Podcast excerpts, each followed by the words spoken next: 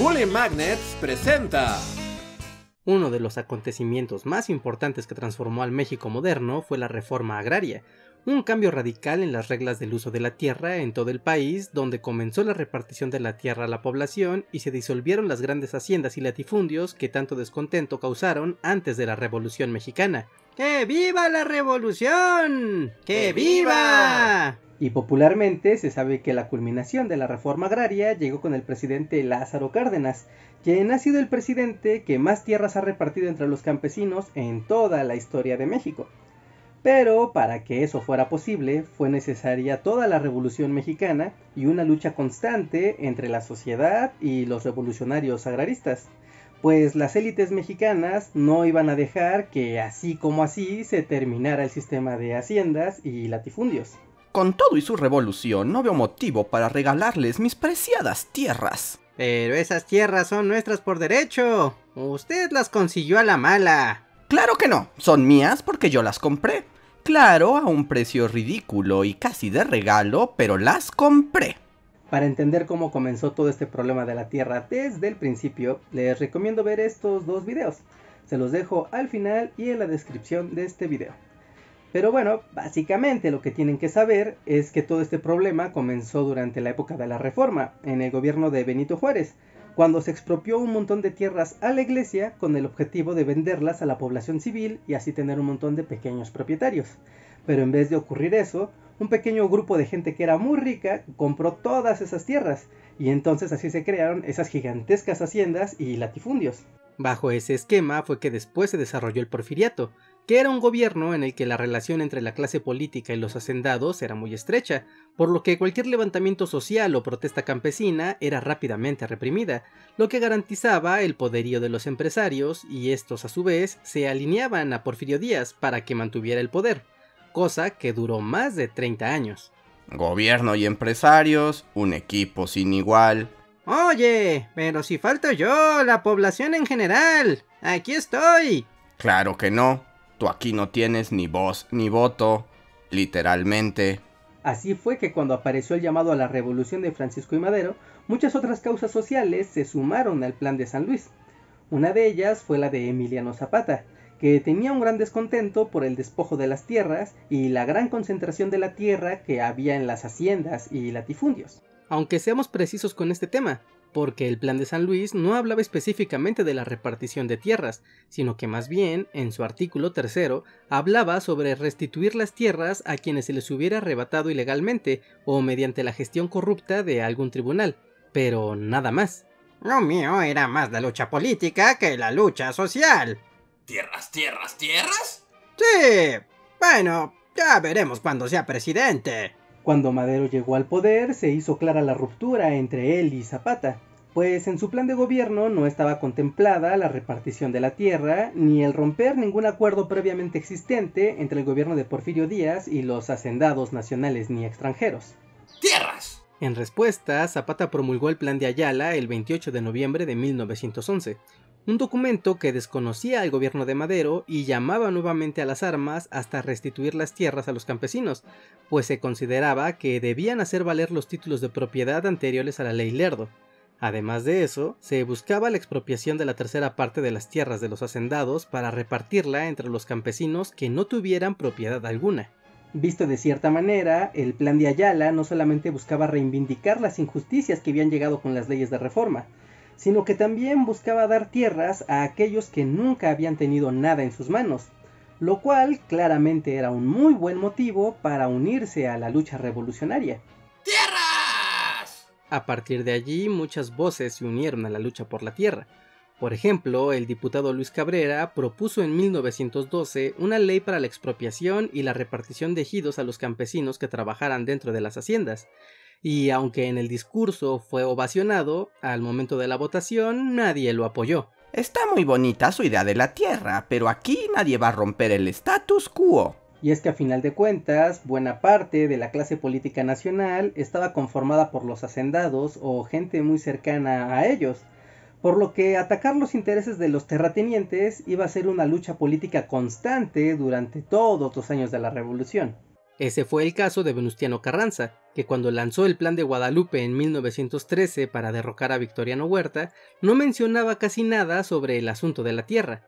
Fue hasta un año más tarde que la presión de sus aliados zapatistas y villistas lo obligaron a agregar algunas cosas en los artículos segundo y tercero del plan, aunque eran intencionalmente vagas y ambiguas. Carranza lucha por el poder político. Carranza lucha por ser el presidente.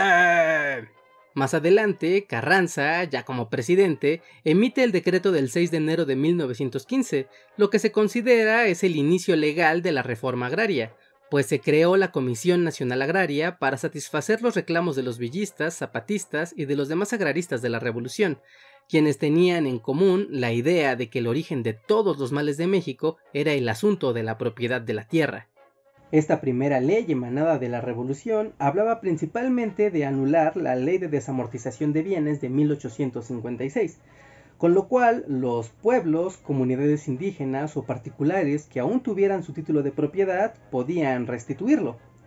Sin embargo, aunque esto sonaba bastante bien, dejaba totalmente fuera a los peones que trabajaban en las haciendas, quienes eran los que no tenían nada de nada y que además eran la mayoría de la población del país por lo que el sistema de haciendas no se veía para nada afectado. Y aunque la ley tenía buenas intenciones, también tenía serios problemas para su implementación, pues su operación estaría a cargo de los jefes políticos de cada estado, y que como ya les dije, estos eran muy cercanos a los hacendados, por lo que la corrupción y el abuso en contra de los campesinos estaba a la orden del día.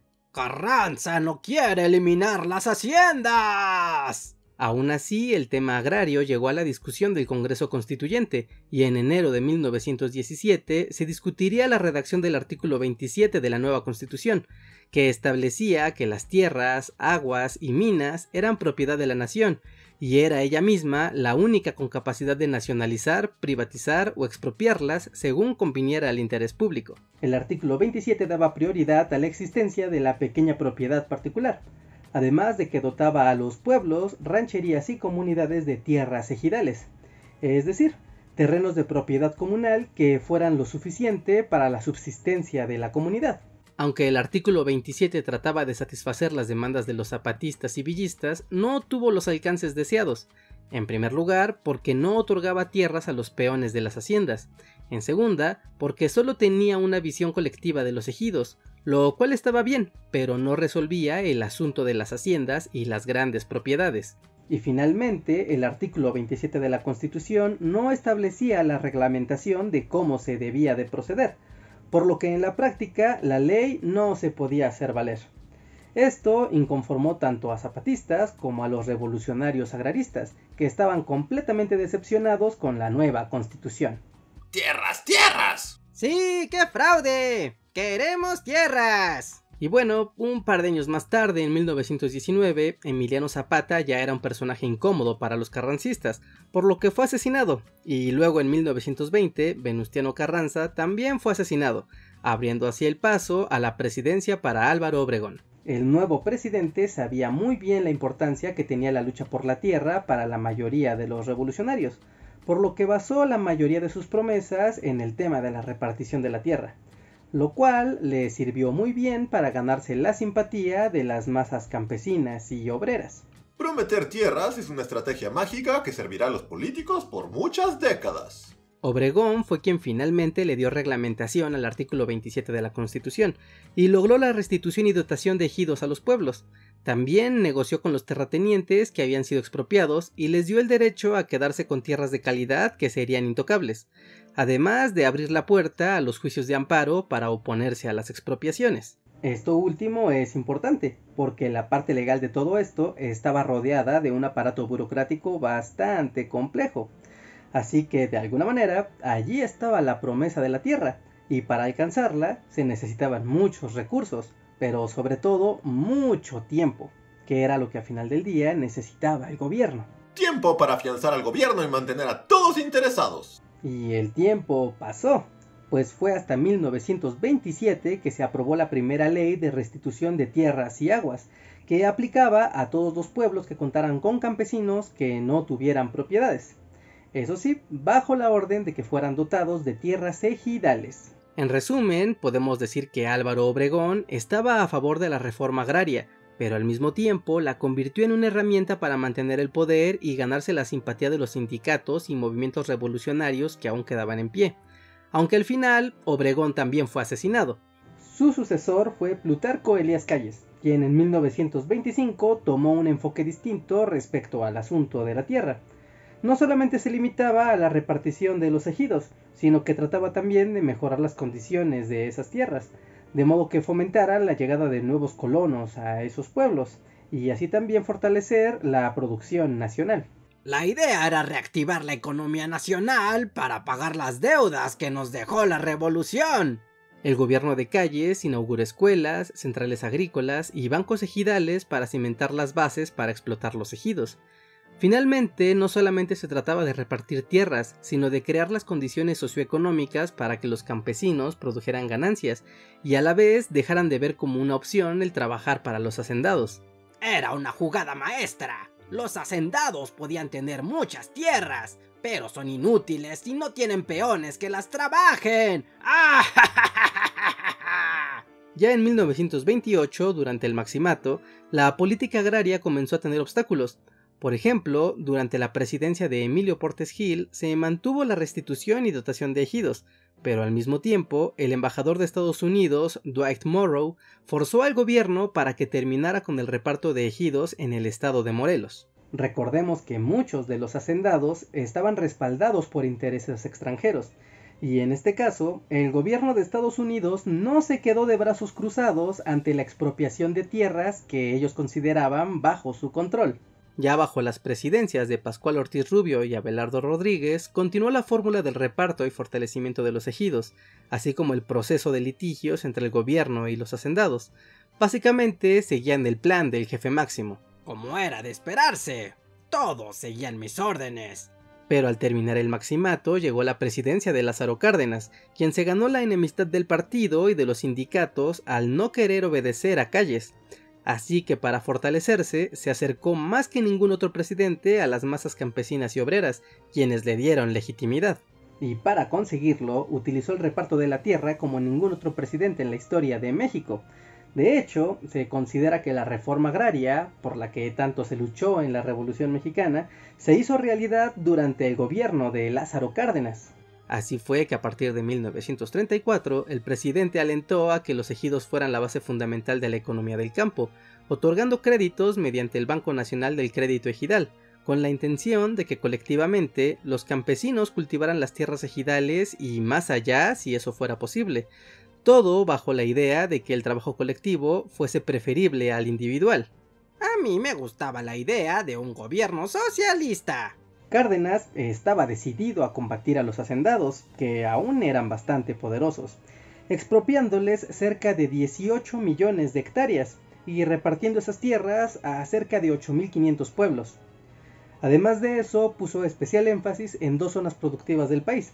La primera era la zona de la laguna, dedicada al algodón, y la otra la zona de Yucatán, dedicada al enequén. Finalmente, al terminar la administración de Cárdenas, muchas tierras se habían repartido, pero también muchos intereses de particulares se habían afectado, por lo que el sucesor del presidente tendría que ser alguien moderado para procurar la estabilidad política tanto con las élites como con los Estados Unidos. Bueno, al final alguien tenía que romper el status quo. A partir de ahí, la creación de ejidos y la restitución de tierras continuó durante cada sexenio, pero nunca con el mismo ímpetu que tuvo Lázaro Cárdenas. De alguna manera, el tema de la tierra se convirtió en un botín político que se utilizaba constantemente en las campañas electorales para mantener la atención y el apoyo popular, pero nada más. Además de eso, el sucesor de Cárdenas, el general Manuel Ávila Camacho, inició un proceso de contrarreforma agraria que eliminaba el crédito ejidal y condenaba el trabajo colectivo de la tierra tachándolo de comunista. Todo esto sin contar que comenzaba la Segunda Guerra Mundial, y México quería dejar bien claro que era un país capitalista y capaz de ser productivo en el conflicto. De allí, además de atacar a los ejidos, el gobierno se apoyó en los terratenientes para la producción del campo, dándoles muy jugosos créditos y además dándoles permiso de rentar las tierras ejidales de los pueblos. Que quede claro que somos un país capitalista. En conclusión, la reforma agraria fue un tema clave desde el inicio de la Revolución Mexicana, que dotó de tierras a muchos pueblos y campesinos, pero que nunca resolvió las demandas surgidas del plan de Ayala de repartición de tierra al 100%. Tanto fue así que después de Lázaro Cárdenas el tema de la tierra era solo una promesa que se cumplía a medias, y que en realidad terminó siendo un botín político, pues en la práctica se prometían tierras en cada elección presidencial, pero durante el sexenio se apoyaba financiera y jurídicamente a la iniciativa privada. Así que ahí lo tienen, la historia de la reforma agraria o la historia de cómo una lucha de reivindicación social terminó convirtiéndose en una herramienta política. Sea como sea, esta lucha fue muy relevante para México y transformó la vida de millones de personas dotándolas de nuevas y diferentes oportunidades. Si no me creen, vayan y pregunten a sus abuelos y abuelas acerca de los ejidos. Seguro que algo les habrán de contar. Si tienen historias, recuerden, déjenlas aquí abajo en los comentarios. A mí me va a encantar leerlas y además dejarles el corazoncito de comunidad a cada una de ellas y a cualquier otro comentario que nos dejen por ahí. También quiero agradecer a todos los que nos dejen un like. Recuerden, háganlo si es que aprendieron algo nuevo, si es que les gustó este video y sobre todo compartan esta información. Se los aseguro, hay muy pocos videos en internet y muy poca información sobre esto que además esté así toda junta y estructurada, así que es algo que vale la pena compartir. Y finalmente, muchas gracias a nuestros miembros de comunidad, Patreons y Super Tanks que nos pueden dejar en los videos, que nos apoyan constantemente. Esto nos ayuda a mantener el ritmo de videos, a mantenerlos investigando, a mantenernos editando y haciendo videos todas las semanas. Así que gracias y sigan apoyándonos. Yo soy Reinhardt, los dejo por esta vez y nos vemos hasta la próxima.